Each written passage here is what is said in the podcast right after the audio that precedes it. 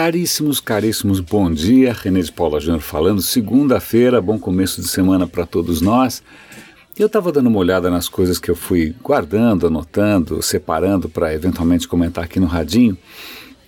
Mas um artigo que saiu hoje na, no Estadão, na verdade é uma tradução de um artigo que saiu no The Economist. Eu vou dar link é, espero que o artigo não esteja é, bloqueado. É, normalmente os jornais hoje limitam né, o número de artigos que você consegue ler gratuitamente, mas eu espero que vocês tenham acesso. Esse artigo para mim chamou tanto atenção que eu até esqueci o que mais eu tinha para falar, porque ele toca num ponto que para mim está cada vez mais incômodo é, com relação aos rumos que, que, que a tecnologia tem, toma, tem tomado.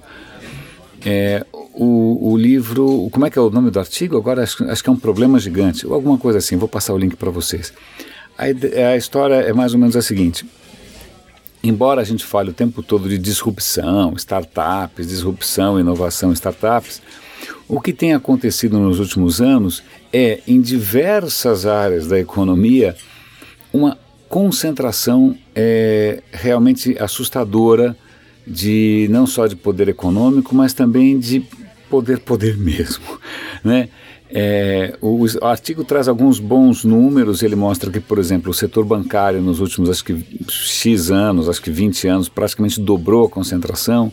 Em vários setores da economia a gente nota um aumento dessa concentração e não precisa de muito esforço para a gente pensar no cenário de tech em que a gente tem um Google, né? a gente tem um Facebook, inclusive já ameaçando o próprio Google, né? você tem uma Amazon, né? e é, esse grau de concentração de, de poder é bastante preocupante.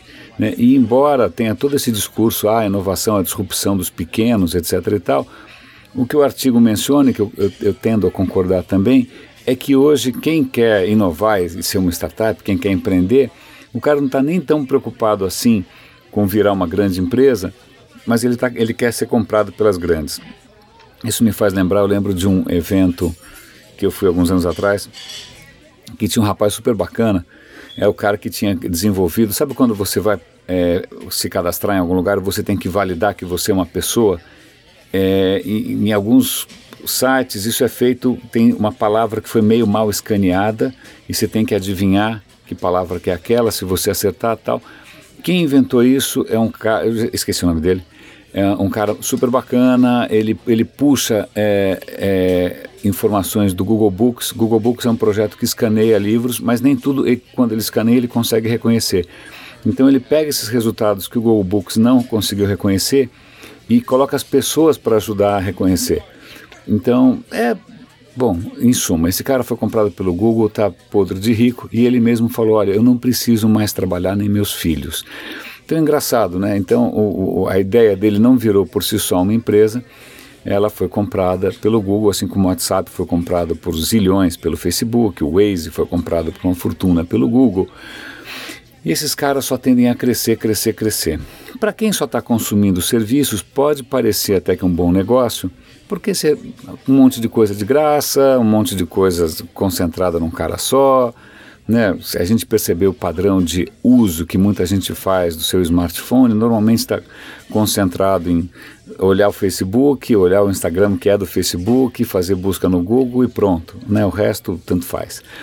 Para o consumidor final, aparentemente é uma situação conveniente, mas até, de que, até que ponto isso pode estar tá não só sufocando a, a inovação, sufocando outras iniciativas, como também está criando oligopólios meio assustadores. O artigo da Economist, ele até faz um, um, uma, um, um pouco de história ao lembrar que há 100, cento e poucos anos atrás, algumas revoluções tecnológicas também deram origem a oligopólios, né? aquelas empresas super poderosas, Rockefeller, aquelas coisas gigantes e tal, e que isso acabou na Primeira Guerra Mundial, de uma certa maneira. Não, a gente não está indo na direção da Primeira Guerra, mas a gente está começando a perceber também os efeitos super negativos, super deletérios da concentração excessiva de renda.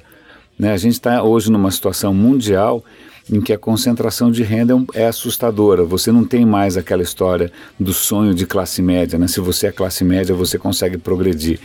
É, um exemplo disso interessante é que eu vou até ver se eu recupero esse slide. Foi uma, uma, uma pesquisa feita por uma revista americana de quanto você precisa ganhar para ter uma casa própria em cada cidade americana.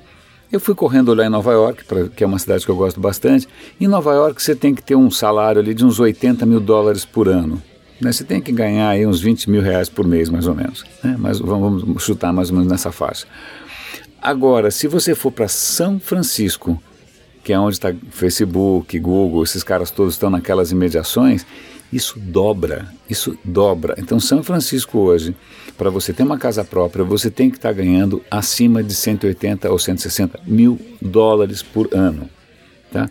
O que está acontecendo, São Francisco, que era uma cidade super tranquila, legal, com um monte de gente alternativa, está acontecendo um fenômeno chamado gentrificação, que é quando você pega áreas urbanas que que eram mais acessíveis, que eram mais democráticas, que eram até mais populares, você dá um tapa né, e vende isso, dá uma gourmetizada, você vende isso para coisas bacanas. Isso, de uma certa maneira, está acontecendo aqui em São Paulo, graças ao Haddad, na Vila Madalena. A Vila Madalena está sendo arrasada, e né, casinhas bacaninhas, que era um bairro bastante pedestre e tal, agora estão crescendo uns prédios enormes e caros, a mesma coisa ali com a região ali da Frei Caneca.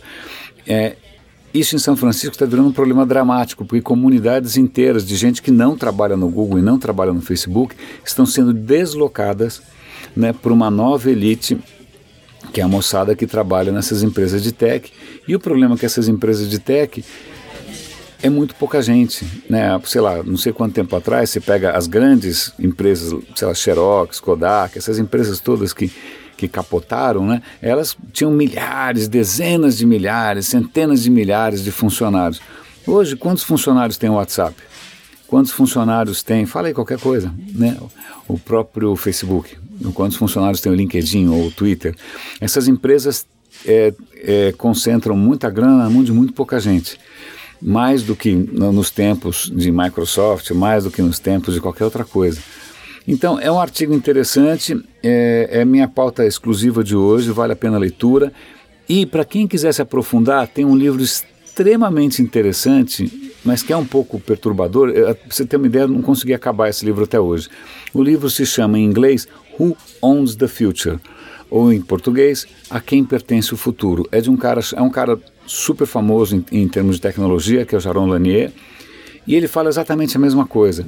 Essas novas tecnologias digitais permitem que, a partir do momento que você adquire uma, um certo poder, uma certa grana, uma certa infratecnológica, essa coisa se autoalimenta e você vai construindo né, um monopólio que é tão poderoso que é muito difícil alguém te derrubar. O que, que vai acontecer? O que, que alguém precisa fazer para derrubar uma Amazon ou para derrubar um Facebook?